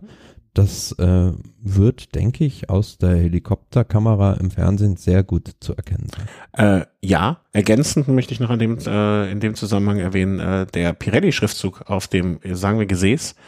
Ähm, äh, diese Farbkombination Rot, Gelb, ne, das, das, äh, du hast vollkommen recht, äh, das wird man von oben gut erkennen. Äh, bin ich völlig bei dir. Und wie ich, äh, ich glaube, ich habe das vor drei oder vier Jahren das erste Mal gesagt und das, äh, möchte mich da wiederholen. Ähm, ich finde doch immer wieder erfreulich, dass mittlerweile auch die Frauentrikots da so präsentiert werden. Ne? Also ähm, nicht viel, also nicht bei allen Teams, aber bei vielen Teams sind mittlerweile die Frauen genauso mit dabei. Äh, und das äh, finde ich eine sehr begrüßenswerter Entwicklung. Mhm. Generell, also ist es ja bei Drecksäger Fredo ja sehr interessant, weil die äh, ja, eigentlich würde man denken, gut, ähm, das ist so ein klassischer Mittelklasse-Rennstall in den letzten Jahren im Radsport. Also die sind solide irgendwie, aber gut, zur Weltspitze äh, reicht jetzt dann doch irgendwie doch nicht, weil die auch nicht äh, so viel investieren. Aber dafür, wenn man sich das mal anguckt, investieren die halt massiv in ihr äh, Frauenteam mhm. und äh, sind da mitführend. Und ähm, Trek hat das ja schon richtig erkannt, dass das ein sehr großer Markt ist, ähm, wo der noch nicht so voll besetzt ist wie der Ren Männerradsport, dass man äh, da auch, äh, ja, also äh, sich einen Namen machen kann. Äh, in dem Zusammenhang möchte ich noch erwähnen, ähm, weil ich habe das zuletzt gesehen. Äh, ich, ich, ich mag ja, also ne, die, die sagen wir mal, die Bekleidung Raffa äh, hat mir ja schon immer ein bisschen zugesagt oder habe ich äh, früher noch mehr als heute, aber jetzt äh, immer noch ab und zu gerne Sachen. Und die hatten nämlich eine wunderbare Dokumentation. Ich weiß nicht, ob du die auch gesehen hast. Äh, ich finde sie jetzt auf die Schnelle nicht. Also die haben, äh, wenn du den YouTube-Kanal von äh, Rafa Films dir anschaust, gibt's oder war das der von Education First? Ich weiß es nicht. Auf jeden Fall gibt's eine mhm. sehr, sehr nette, gute, unterhaltsame, schöne äh, Doku über die Tour de France der Frauen. Mm, und das Team Education First da. Ich weiß nicht, mhm. ob ich das so schnell finde. Habe ich vor gar nicht allzu langer Zeit gesehen. Äh, wirklich sehr sehenswert. Also nicht nur, weil eine der Protagonistinnen, die dann später nicht mit dabei ist, ähm, aus Köln kommt. Aber es wird so auch ziemlich hinter die, ähm, hinter die, die Kulissen geguckt und ähm, ja, äh, würde ich, äh, kann ich jedem nur ans Herz legen, da mal reinzuschauen. Ich hätte so gerne jetzt den Link gepostet oder geschickt, aber ich finde es Ja, aber apropos äh, Fernsehdokumentation oder so. Generell äh, bei Suda Quickstep kommt jetzt auch eine Amazon Prime Doku demnächst raus. Ah, okay. Äh, werden wir an der Stelle dann nochmal drauf hinweisen, äh, weil wenn du, du musst mich auch dran erinnern. Tour de, genau, hier, äh, Tour de France heißt die, glaube ich. Ähm, mhm. Wenn ich die, ja, äh, genau, die war das. Äh, heißt Tour de France. Ähm, weiß gar nicht, wie lange die ging. Irgendwie 45 Minuten, Stunde, irgendwie sowas um den Dreh rum. Und ähm, kann ich nur empfehlen. Ähm, ja, genau, 42 Minuten gut investierte Zeit. Jo, äh, wie sind wir da hingekommen? Äh, dumm, dumm, dumm, wir sind abgebogen bei den Trikots. Äh, ja. Genau. Ineos, ich würde jetzt nicht von einer Revolution sprechen, höchstens von einer Evolution. Sind ich aber. Ich finde, das, das Trikot äh, hat so ein bisschen Verwechslungsgefahr mit dem von Bahrain. Also wenn das wirklich so kommt. Mhm. Warum sollte das nicht so kommen? Also, warte mal, ich mache das Weil zum Beispiel, äh, ich habe mir das auch mal in dem Webshop von dem Hersteller äh, bei Eraser. Ja, genau. Und da ist es halt so ein bisschen dunkler noch. Also das, was man zumindest kaufen kann. Also ich mhm. habe es da jetzt noch nicht in echten Farbe gesehen, aber äh, da ist das Trikot, das äh, Profi-Kit zumindest ein bisschen dunkler. Hm, ich glaube, also ist das das, was man, äh, wo diese fünf, sechs, sieben Fahrer so auf einem sitzen? Ich glaube. Es gibt noch ein Trainingstrikot von denen, was wirklich so richtig knallig orange ist. Ja, genau, genau, genau. Und dieses Racing, du, ich glaube, das ist aber einfach nur eine Darstellung. Ähm, ich, also wenn du, na, schwierig, schwierig. es gibt ja auch verschiedene, ne? Also ich glaube, dieses Ineos Grenadiers Epic Race Jersey, hm. ähm, das sieht dem schon, also ich glaube schon, dass das so sein wird. Und ansonsten lasse ich mal meinen Kontakt bei, äh, äh, bei BioRacer, den ich kenne. Frage ich mal nach, äh, ich mal Erkundigungen einholen. Ich glaube einfach, dass das auf dem Bild, was du hier hast, ähm, in einem sehr hellen Surrounding irgendwie fotografiert wurde. Ich glaube, das ist, das ist schon das, was dahinter steckt. Äh, UAA hatte keine Zeit, die Profis, den Profis das schon vorher mal für ein Foto zu schicken. Die haben es einfach auf den Tisch gelegt. Finde ich aber auch sympathisch. Irgendwo. Ey, hast du noch eine alte Schere? Ja, ja, hol ich gleich mal. Ähm, Was ja äh, interessant ist, also bei UAE, die wechseln den Ausstatter, also die waren vorher bei Gobic, das ist so eine spanische Firma, mhm. und gehen jetzt zu Pisei, das ist eine italienische Firma, also wieder zurück sozusagen, und Gobic ist dafür dann bei Movistar, was für mich eher äh, wie sagt man auf Neudeutsch, ein Match ist. Also die passen eher, finde ich, zusammen als äh, UAE und diese spanische Marke, also Movistar, für die äh, oder für Gobik ist Movistar tendenziell, denke ich, der interessantere Markt. Ja, das denke ich, äh, ja, natürlich als spanischer mehr. Aber UAA ähm, würde ich als äh, gewohnt unauffällig äh, bezeichnen. Nee, da ist nicht viel passiert mit dem Trikot, außer die Ärmel sehen ein bisschen anders aus. Ja. Äh, Israel Startup Nations, ähm, ich, das, äh, wenn ich mir das Bild angucke, ist das Interessanteste, finde ich, dass die Frisur von Chris Froome ähm, ansonsten sehen, meine erste Assoziation war so ein bisschen, äh, dass die Mapai-Farben wieder äh, aufs Trikot kommen. Aber ja, dieses bläuliche, rote, ne, aber ist jetzt irgendwie, ich weiß nicht, ich finde, das, das, das Trikot sieht so ein bisschen aus wie das Sondertrikot, was sie zur Tour de France im letzten Jahr schon hatten. Das war so ein bisschen mhm. ähnlich gestaltet. Ich weiß nicht, ob du die Geschichte kennst und ich weiß auch gar nicht, ob die Geschichte stimmt, ähm, muss ich sagen. Vielleicht habe ich die auch geträumt.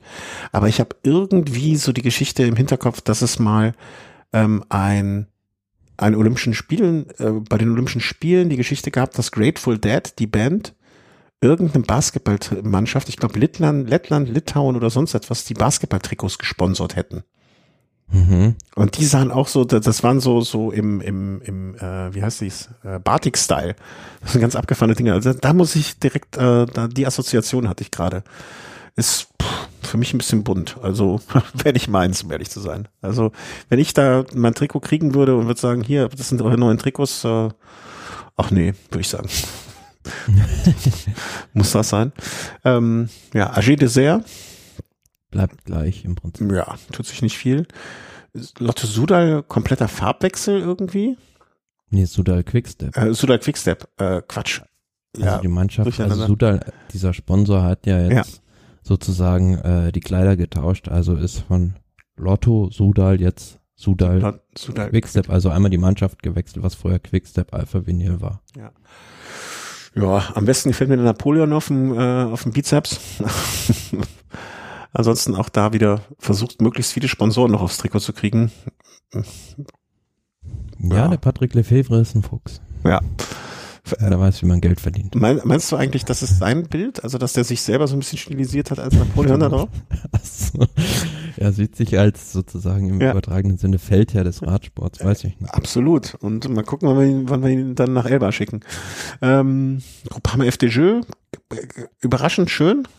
Auch wenn ich ja, so. hat sich geändert, ja. ja. Also finde ich. Vorher war er eher so weiß und äh, rot dann dominierend und das Blaue eher so ja, dezenter eher noch, aber jetzt komplett so dieses dunkle Blau mit dem hellblau gemixt, finde ich gut. Ja, doch, äh, ja, finde ich gut. Das wird der Claim, Claim für FDG. FDG finde ich gut. Ähm, Astana, ja, also es gibt jetzt kaum ein Team, was so beständig in seinen Trikots ist. Mal hier ein bisschen mehr, ein bisschen weniger, aber der Grundton der Farbe bleibt ja gleich. Mhm. Ähm, UAA, äh, wie du schon sagtest, das Team äh, Ineos, nee, ach, das war Bahrain, äh, ne? Ähm, mhm. UAA ja, also. Ja, das Damenteam. Ja. Ach so, ja, stimmt. Äh, klar.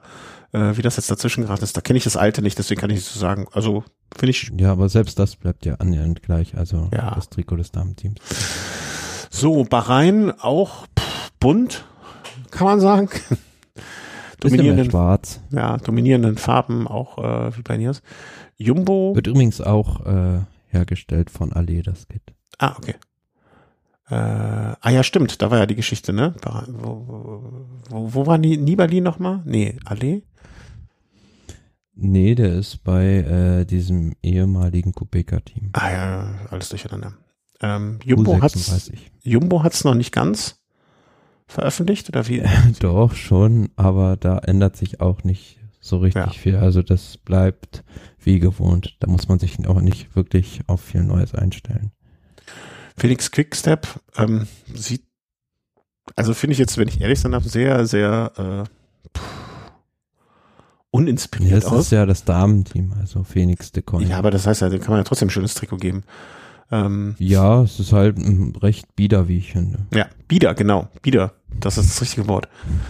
Ähm, da muss ich sagen, wie heißt das Team? Jaiko Alula? Jaiko Alula. Also das Team hieß ja vorher Bike Exchange Jaco ah, okay. und jetzt ist, haben die einen neuen Sponsor, also Alula, das ist so eine Tourismusregion aus Saudi-Arabien, also auch wieder einen Sponsor aus der Gegend, der da einsteigt und Geld gibt und Jayco, die stellen so Wohnmobile her, äh, die bleiben dabei und werden jetzt äh, Hauptsponsor. Aber mhm. das Trikot äh, bleibt im Prinzip von den Farben her ähnlich, nur es hat jetzt klare Proportionen. Mhm.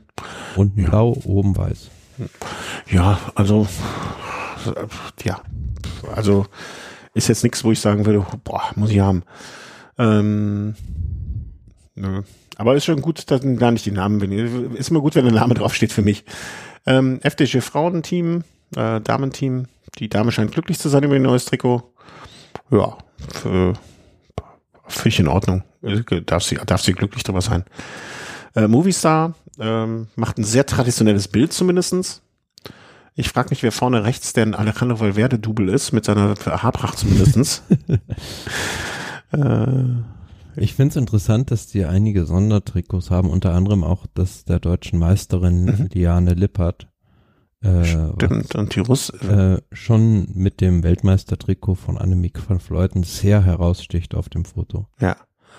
Ja, schön. Also auch der Herr, der Herr in dem, ähm, ich weiß nicht, was das ist, das der australische Meister, der eben? Nee, der australische Meister. Nein, das ist, da, da wirst du nie drauf kommen. Doch, ich weiß es, Meister. Brasilien.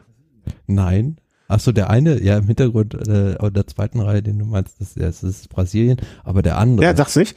Äh, in der ersten Reihe. Äh, Costa Rica? Nein, fast. Äh, also Mittelamerika. Mittelamerika bin ich schon mal. Äh, äh, pff, ich bin, wie, wie schon mehrfach erwähnt, ist es ist auch eine, es ist eine Insel, also in der Karibik, Puerto Rico. Puerto Rico, ja, das wollte ich jetzt gerade sagen. ja, aber warum nicht? Aber mit Costa Rica, sieht die Flagge von Costa Rica nicht so ähnlich aus? Äh, das kann hinkommen, aber ja. Naja, da, da, da beschäftigen wir uns mal anders mit.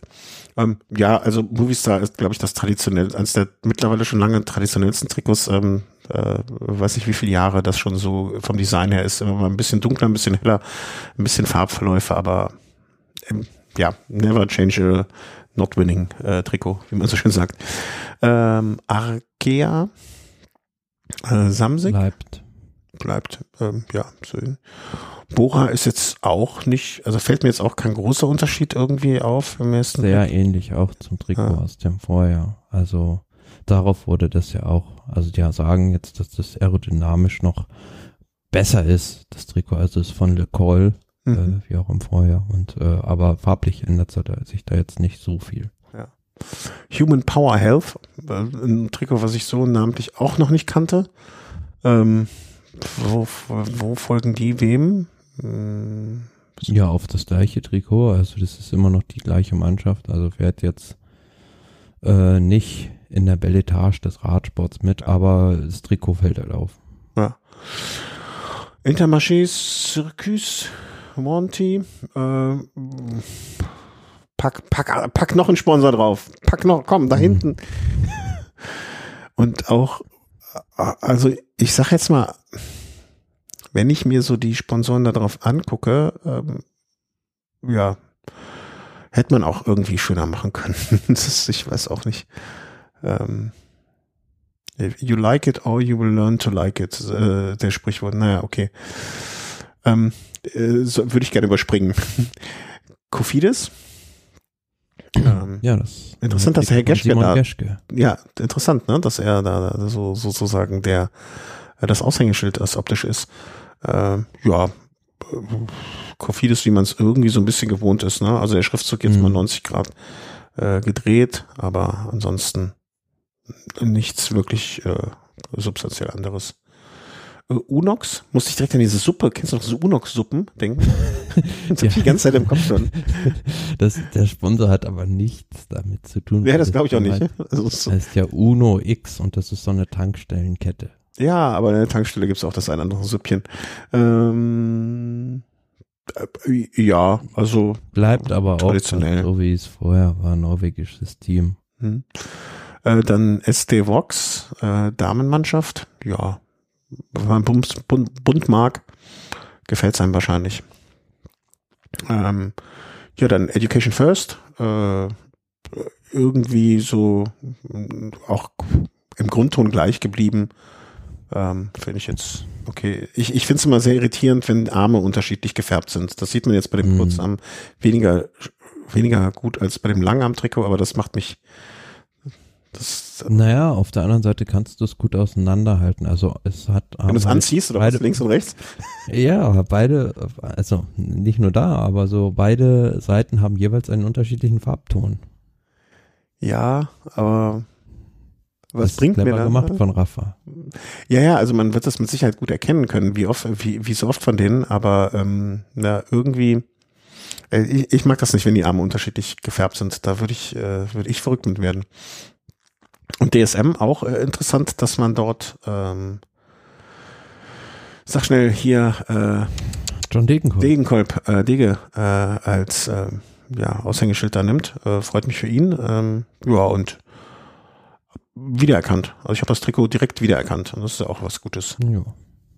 Auf jeden Fall. Also da ändert sich jetzt meines Erachtens auch nicht so viel. Nee, aber muss auch nicht. Also es ist ein, wie ich finde, ein Trikot mit gutem Wiedererkennungswert und warum auf Teufel kommt raus nur was Neues machen, um was, um was Neues zu machen. Das finde ich ja auch nicht, oftmals nicht so förderlich. Ja.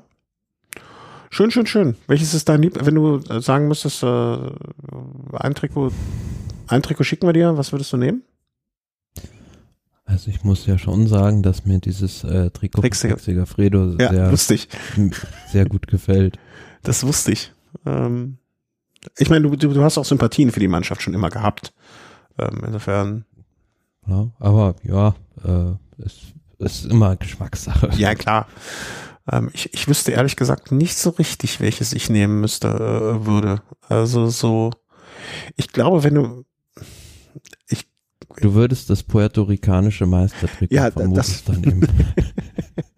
nee, man, es gibt doch die goldene Regel. Meistertrikots muss man sich verdienen, die kann man nicht kaufen.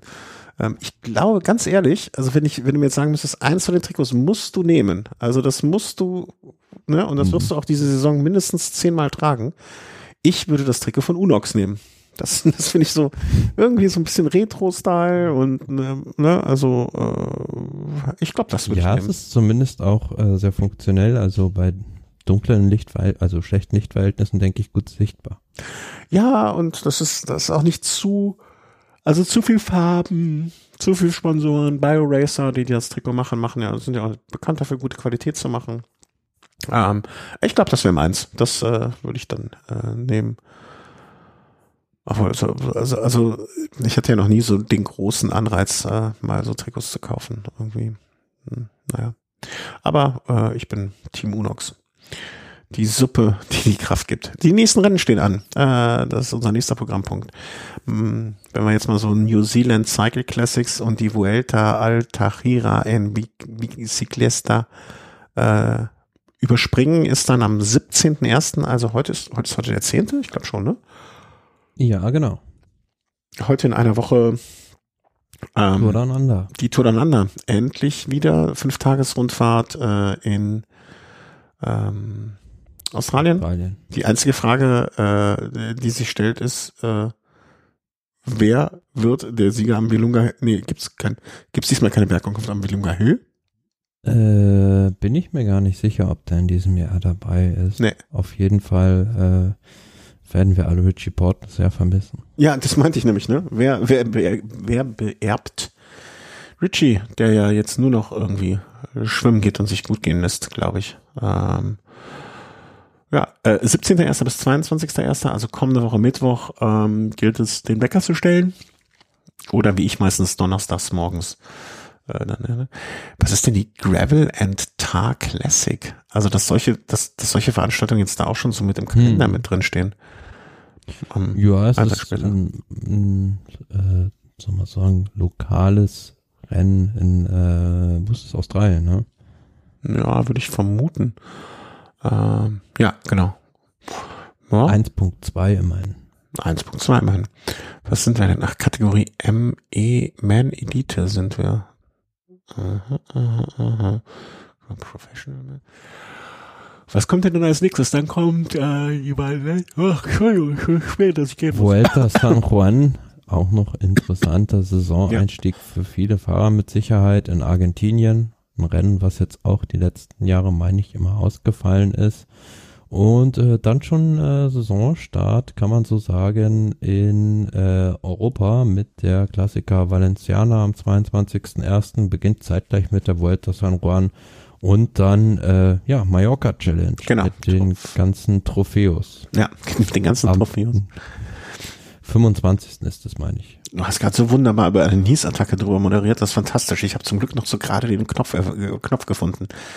Ähm, genau, die Trophäos, dann den Kettle Evans Great Ocean Road Race, einer der wenigen, ich glaube, einer der wenigen Fahrer, der fast noch zu seinen äh, aktiven Zeiten sein eigenes Rennen hatte. Hm. Ähm, Genau, dann 29.01. geht's nach Marseille, Grand Prix Marseille, dann die Saudi-Tour. Da befinden wir uns dann aber schon so Anfang Februar und bis dahin haben wir mit an Sicherheit grenzender Wahrscheinlichkeit einen wunderschönen Urlaub verbracht. Äh, ich verrate jetzt nicht, wer von uns beiden, aber ich bleib hier. um äh, euch dann wieder davon zu berichten. Ah nee, Quatsch, wir haben ja noch, ich habe ja noch was vergessen. Äh, ich, ich dachte, Saisonstart machen wir mal. Wir haben noch die sonstigen Themen. Sorry. Ja, da muss, wir haben noch muss ich doch noch mal kurz die Nase putzen. Äh, fangen wir mal an. Die Wild, Wildcards bei der Tour de France gehen an. Ja, Israel und das von dir schon benannte Team Uno X aus Norwegen, die in diesem Jahr da erstmals bei der Tour de France starten kann, können mit Sicherheit äh, sehr erfreulich für so einen Fahrer wie Alexander Christoph ja. der das mit Sicherheit jetzt mit seinem Wechsel dahin auch eine Rolle gespielt hat, dass man äh, da einen Startplatz bekommen hat. Und norwegischer Radsport ist sowieso ja ein großes Thema in letzter Zeit, weil da immer mehr junge Talente durchkommen, mhm. die in Richtung Weltspitze streben. Mit dabei aber auch äh, Lotto Sudal und äh, nicht Lotto Sudal, Lotto Destiny heißen sie jetzt. Und Total und Energies. Total Energies als sozusagen die beiden automatisch qualifizierten Teams aus äh, bestplatzierten Zweitdivisionäre, sagen wir es so. Ja, man hätte sich ja wahrscheinlich auch schwer, schwer vorstellen können, dass Peter Sagan da die Füße nur hochlegt oder hm, naja, mittlerweile sei es ihm ja gegönnt, äh, wenn er sich die Füße hoch hätte legen können. Aber ja, der ist auch dabei. Ich glaube, in, in, Norwegen wird einfach ein guter Vereinssport getrieben. Äh, das hört man ja auch immer wieder von unserer norwegischen Außenstelle Thomas, äh, Quatsch, Thomas Markus. ähm, völlig durch mit den Namen. Ähm, ja, schöne Sache. Also bin gespannt, wie die sich da schlagen werden. Mm, und auch da mein äh, sozusagen Trikot dort dann äh, zu sehen. Auf jeden Fall, ja. Das wird sehr prominent vertreten sein. Ja. Ähm, Einbrecher drohten Mark Cavendish vor seinen Kindern zu erstechen. Jetzt sind wir schon ein bisschen ähm, äh, in die in die Gossip-Ecke abgesprungen, aber das, das ist doch diese Geschichte, äh, die die vor längerer Zeit war, oder? Wo, wo ja, ich muss sagen, als ich das gelesen habe, war ich sehr schockiert. Also, ja. weil das äh, geht um so einen Einbruch ins Haus von Mark Cavendish und dessen Familie im November 2021 und da wurde jetzt diesen Einbrechern der Prozess gemacht und da kamen ziemlich schockierende Dinge heraus. Also wie jetzt hier die BBC berichtet, ähm, äh, wer hat das gesagt, äh, wurde gesagt, dass äh, ja Cavendish da erstochen werden sollte. Also das haben die ihm angedroht und äh, das muss auf jeden Fall sehr, sehr schrecklich, also sehr, sehr schreckliches Erlebnis gewesen sein für ihn und seine Familie. Mhm. Und am Ende, ähm, ja, die haben versucht, da den Tresor aufzubrechen von ihm ähm, und haben zwei Luxusuhren äh, zwischen 350.000 und 450.000 Euro. Ähm, Für eine Uhr, das musst du dir mal vorstellen, wie so wie einen kaufen kannst. hochwertigen Koffer genommen. ähm, ja, also. Die mussten die Uhren ja irgendwo reinpacken, ne? Also die hatten. Ja klar, also da hätte eine Plastiktüte nicht genügt, mit Sicherheit. Ich, äh, ich, ich, kurze, kurze, äh, kurze Anekdote, die ich an dieser Stelle einwerfen kann. Ähm, ich bin mal selber, ähm, habe mit jemandem gesprochen, der, der überfallen wurde. Also der äh, auch äh, in einer Überfallenssituation gewesen ist. Und ähm, da wurde auch dann ein Tresor aufgemacht. Und äh, die nächste Sorge, die die äh, Einbrecher oder die Überfallenen, Überfaller, über äh, die Räuber, nennen wir sie die Räuber. Mhm. Die Räuber hatten nämlich nichts dabei, um dann die Kohle abzutransportieren. Und haben dann wirklich ja. genauso, deswegen, da muss ich gerade dran denken, wegen des Koffers, äh, die mussten sich dann quasi noch Taschen da organisieren, mit dem sie dann die Kohle wegschleppen äh, konnten. Insofern scheint das ein verbreitetes Problem zu sein. Wenn ihr also eine Bank überfallen wollt, denkt dran, Taschen mitzubringen. Ähm, ja, Entschuldigung. Ja, aber by the way, Mark Cavendish hat jetzt offiziell immer noch kein neues Team. Also er war da zwar jetzt in dem Teamcamp wohl zugegen, wo äh, bei Astana und ähm, ja, das dachte ich, das war auch mein Stand. Also das kommt jetzt. Steht da wohl auch kurz vor der Unterschrift, aber jetzt offiziell geworden ist es noch nicht. Also ähm, darf man gespannt sein. Aber ja gut, wenn das so kommen sollte, wäre das natürlich interessante Kombination, Mark Cavendish da bei Astana zu sehen. Ein Team, was äh, ja schon, wo so ein bisschen die goldenen Zeiten hinter denen liegen, sage ich jetzt mal. die dann doch noch einen guten Transfer machen, aber äh, wenig Erfahrung mit äh, so Massensprints haben. Mhm. Ja, also wenn, wenn es sich da nochmal irgendwie eine Saison oder äh, ja, mehr als eine wird es wahrscheinlich dann ja nicht werden. Ihm wird ja nur der eine Etappensieg bei der Tour de France reichen. Also darauf wird er sich ja zu 100 Prozent fokussieren. Ja, das glaube ich auch. Und dann ist ja auch gut. Also, weißt du, dann kann er, also, das ist ja das, wofür er eine Fahrrad fährt, wenn man mal ehrlich ist. Ja, klar. Also, um, ähm. was anderes muss er nicht mehr beweisen. Nee. Beziehungsweise, äh, das muss er ja eigentlich auch nicht beweisen, aber wird sein Ziel sein, diesen Rekord, also sich selbst äh, allein zu holen. Ja, genau. Ähm, aber wie du sagst, ne, beweisen muss er sich nichts mehr. Also, wer, wer genauso viel Siege äh, insgesamt hat wie ähm, äh, Eddie Merckx, der, der, ja, also, alles gut. Aber in der Tat, also um den Bogen jetzt zurückzuspannen, ähm, äh, eine schreckliche Geschichte und ähm, auch wenn ich immer bei, ich habe ja eine Zeit lang mit England ein bisschen was zu tun gehabt, wenn ich die englischen Medien oder Zeitungen ähm, dann, dann, dann, dann sehe, ne, da, da wird auch gerne viel dramatisiert, aber wenn alleine dieser Prozess da für zwei Wochen angesetzt ist, dann scheint da ja viel zu besprechen sein. Ne? Und ähm, ja, puh, möchte ich gar nicht drüber nachdenken. Ähm, was ja auch sowas, also das kriegt man ja so schwer aus den Knochen auch raus. Und ähm, Nee, vor allem, wenn man in dem Wohn so, so langfristig mit einem macht, alleine schon bei vielen ist dann ja so die, der Schock sitzt darin, dass da fremde Leute plötzlich einfach bei dir in der Wohnung stehen. Ja, also das genau. ich mir dann extrem schwierig vor. Ja, ja. Äh, ja, also äh, ihm auch alles Gute. Ne? Er ist ja eh ein Fahrer, der äh, zumindest nach außen immer den Anschein erweckte, dass er ähm, wie soll man das jetzt sagen, ähm, durchaus emotional sein kann und emotionale Sachen ähm, vor sich herträgt. Und ja, das wird ihm mit Sicherheit nicht äh, das Leben einfacher gemacht haben in den letzten äh, Wochen, Monaten seit diesem äh, Ereignis, nehmen wir es mal Ereignis. Ähm, und dann kommen wir noch nach, zu einer der traurigsten Meldungen, die ich seit langem äh, hier verkünden musste. Ähm, eine Ära geht zu Ende. Äh, nein, zwei, zwei Ehre, e, Ehren, gehen Ära, Ära. Ja. Zwei Ehren gingen 2022 äh, zu Ende und zwar meine geliebte Sonnenbrille hat sich verabschiedet von mir. Auf dem Tempelhofer Feld ist sie liegen geblieben und ich habe sie verloren. Und ähm, dementsprechend hat sich Gerard Thomas äh, Sonnenbrille auch gesagt, es macht keinen Sinn mehr. Ich will auch nicht mehr. Und äh, nach zwölf, steht das, stimmt das hier? After zwölf? Zwölf Jahren, ja, haben sich Ineos von Oakley äh, getrennt. Ja, aber ich dachte, als ich die, die Meldung hatte ich ja gehört, da dachte ich mir, okay, aber die werden doch, also das ist keine, also da, da wird es doch eine Möglichkeit geben, dass Stuart Thomas einfach aus diesem Vertrag rausgenommen wird oder ähm, nee. Auch er muss sich äh, verabschieden. Äh, wie heißt denn nochmal? Ich dachte, das würde im Artikel wahrscheinlich drinstehen, aber irgendwo habe ich es äh, hab ich's nicht mehr gefunden. War das die Jawbreaker, glaube ich, in meiner Erinnerung nach hieß sie. Mhm. Ähm, wir haben eben noch darüber diskutiert vor der Sendung, ob die äh, Brille von ähm, Gerard Thomas einen eigenen, eigenen Twitter-Account hatte. Ich, ich könnte schwören. Ähm, vielleicht erzählst du mal ein bisschen was über die neuen, dann gucke ich schnell nach. Das muss ja äh, schnell rauszufinden sein.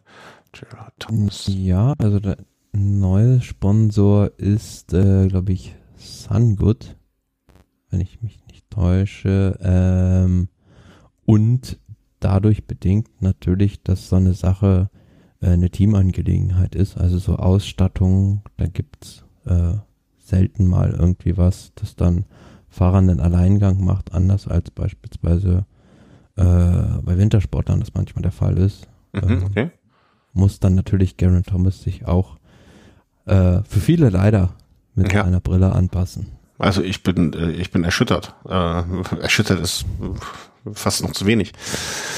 Ähm, ja, man, man kriegt das ja immer mal wieder mit, so, so Sattelsachen, die dann abgeklebt werden können, ne? Oder, oder, oder, oder Schuhe, die dann unter, ähm, unter Überschuhen verkleidet sind oder so, ne? Das, das, oder Reifen, die dann mit einem schwarzen Edding übermalt werden.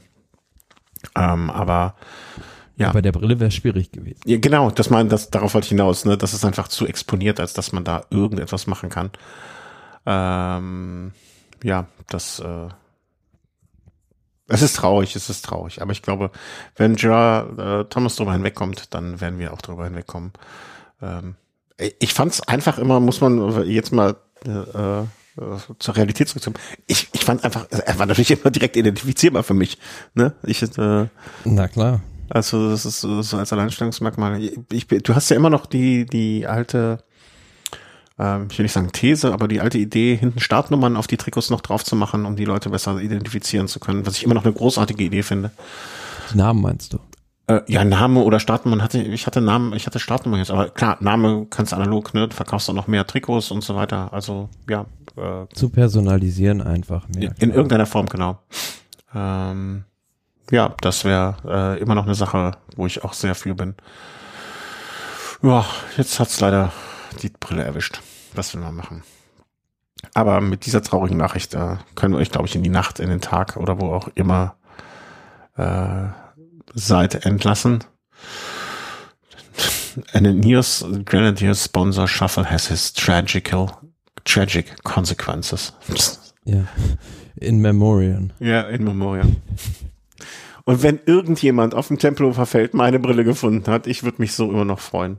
Ich habe so eine fantastische neue Brille und die auf die bezieht sich auch die Geschichte, die ich ganz am Anfang der Sendung, um jetzt auch da nochmal die Kurve zu kriegen zum Anfang, äh, bezieht im Sinne Servicegedanke eines Unternehmens, aber nichtsdestotrotz. Ich, ich würde sie gerne einfach genauso wie Gerard Thomas wahrscheinlich irgendwo in seinem Haus jetzt so ein, in der Ecke so ein kleines Regal hat, wo er die Brille draufgelegt hat. Genau das gleiche würde ich dann mit meiner Gerard Thomas Gedächtnisbrille machen. Vielleicht hat ja auch irgendeiner noch im Keller und, äh, und braucht sie nicht mehr. Kann mir auch zustimmen. Ja, der Preis wird steigen jetzt. Meinst du? Ja, ich, ich habe immer mal wieder geguckt. Ich hatte einmal eine, eine bei eBay, äh, wollte ich kaufen, mhm. aber der, der Verkäufer, das war so ein Oakley-Fan, Verkäufer, Nerd-Junkie, der irgendwie da A, unfassbare Preise aufrufen wollte und B, pff, da irgendwie äh, wollte dann noch so Angaben dazu und alles ganz, ganz kurios. Also wenn irgendeiner nur so eine alte, ich möchte sie nur hier im Regal liegen haben, mehr möchte ich gar nicht. Ich möchte sie so irgendwo da stehen haben und äh, sie soll mich an Zeiten erinnern. Aber wenn nicht, ist auch nicht schlimm. Ähm, ja, äh, Thomas, ich sag dir Danke für den Einstieg in die neue Saison. Ähm, ja, schön war's. Genau. Ja, das ist. Lassen wir es dabei. Schön war's. Äh, ich hoffe, es euch, geht, euch allen geht's gut. Wenn nicht, dass es euch bald wieder besser geht. Und ähm, ja, passt auf euch auf, kommt gut ins Jahr rein, mal schneller, mal langsamer, wie ihr möchtet. Und äh, wir hören uns bald wieder. Sowohl im Velo Race als auch im Velo Snack. Meine Maus lässt mich diese Sendung nicht beenden, wenn ich ehrlich sein darf. Ich komme hier nicht auf, äh, jetzt bin ich auf das andere Fenster rübergekommen. Ähm, gehabt euch wohl, äh, bald im Snack und dann auch bald wieder im Race und äh, schaut die ersten Rennen an, es wird bestimmt toll. Äh, macht es gut. Tschüss. Tschüss.